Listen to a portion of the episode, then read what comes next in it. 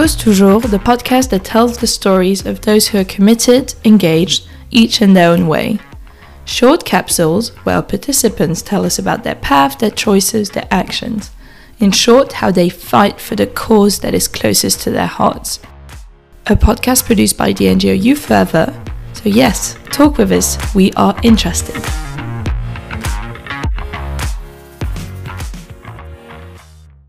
Hi, I'm John Englander. I'm an oceanographer, and for more than a decade, my specialty has been rising sea level and climate change. My interest in this goes back actually 50 years to 1972 when I was diving in the clear waters of the Bahamas and found what was obviously an ancient beach, now 200 feet or some 65 meters underwater. That led me to understand the ice ages and how the expanding or contracting ice sheets and glaciers change sea level globally. In fact, the story of sea level rise is amazing that sea level moves up and down some 65 meters roughly every 100,000 years. We didn't understand that as human society because for the last 6,000 years, sea level has been fairly stable. The reason is that we were ending the 20,000 year phase of sea level rising and would have entered the 80,000 year period roughly of sea level falling as part of the natural cycle. But our human society and our electricity and uh, mining and the things that are changing our planet have now changed the ice age cycle we are actually warming and the ice is melting at the poles and sea level is rising, when by the natural cycle, we actually would have been starting the 80,000 year phase to the next ice age, the cold period. The common question is can we stop sea level from rising? The fact is, we can't.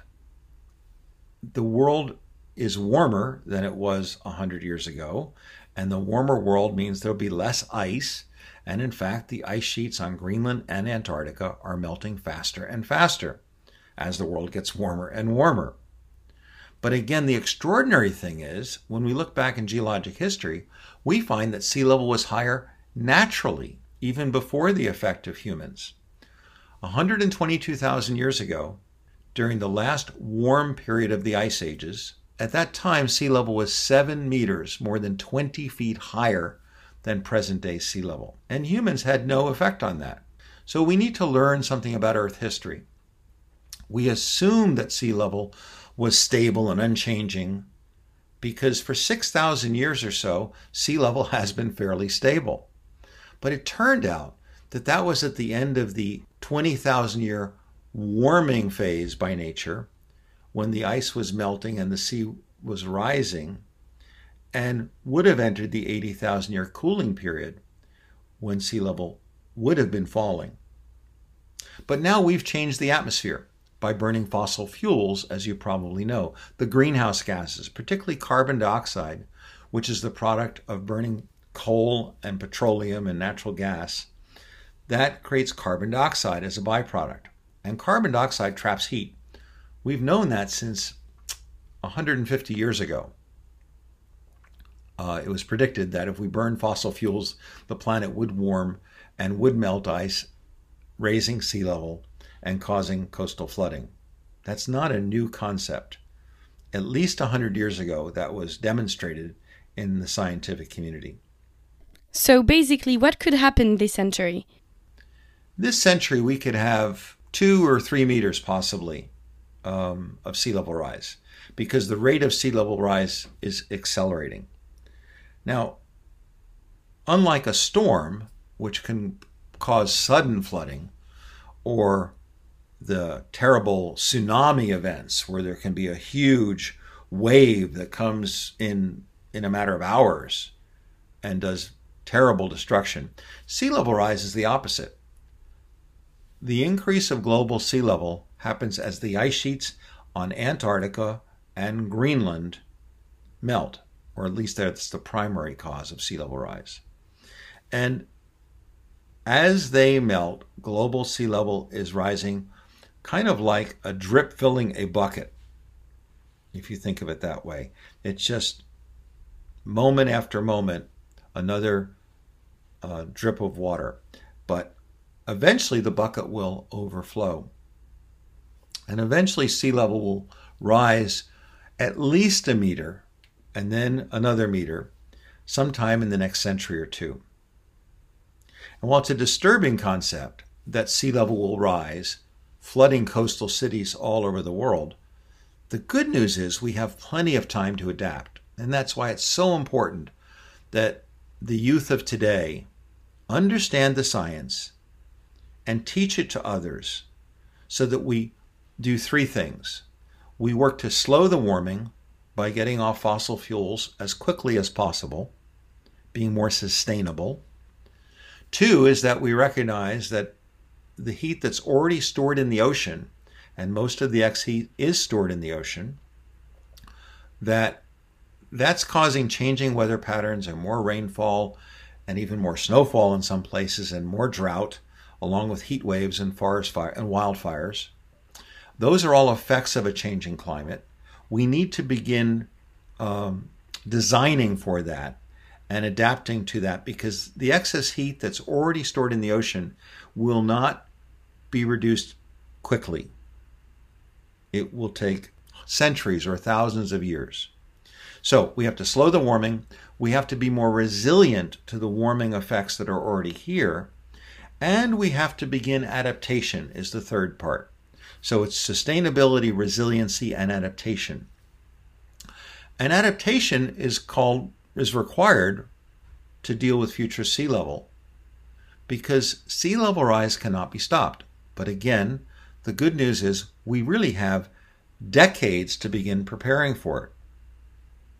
It's estimated that more than 20 countries, particularly the small island nations in the Pacific and Indian Oceans, but also um, in some places in the South Atlantic and the Bahamas and Caribbean, uh, will eventually go underwater. Now, it may take 100 years or 200 years. It depends on how quickly we slow the warming by slowing the production of greenhouse gases obviously the threat that sea level will submerge some places is unfortunate and a problem and a challenge and can be seen as sad. But again, we have to understand that the earth has changed naturally even before the current period when humans are changing the earth by changing the atmosphere. So we must get our science right and once we understand the science properly, then educate others and begin taking steps to be more sustainable, to be resilient for the kind of changing weather and floods and droughts and storms that we're going to see and we are seeing, and then how to adapt now, knowing that sea level will rise higher, just as it did naturally 122,000 years ago when it was more than seven meters, 20 feet above present day sea level. And obviously, if the base sea level is higher, when there's a future storm or extreme high tide, the water levels will rise even farther or higher. So it all starts with knowledge and understanding the world as it is where humans have had impact, where we can uh, reduce our impact through technology of alternate energy, where we can prepare and design for the kinds of flooding events that are in the headlines every year now from all over the world. We're seeing terrible floods, not only in the United States and in Germany and India and China, um, record storms, record rains, at the same time that we're seeing record droughts. All of these effects were predicted in a warming planet. We were told this could happen, but unfortunately, we did not take the threat seriously in time to prevent some big impacts. So it simply means that it will be the younger generations that will be the most impacted. So if you could give three pieces of advice to the next generations, what would it be? One, get educated about the science. Two, to inform friends, family, and elected officials. about the truth that sea level was higher in the past. It's going to be higher again. This time we've caused it, but there was a natural pattern of sea level moving up and down 65 meters in Earth history.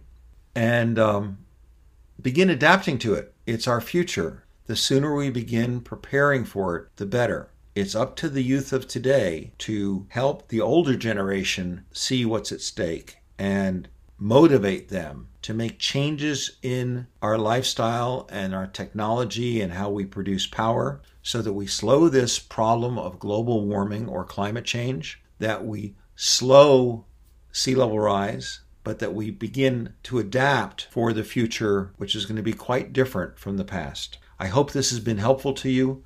I'm really pleased that so many of your generation are concerned and getting more active about climate change and global warming, and hope that my information today has been of use. Thank you.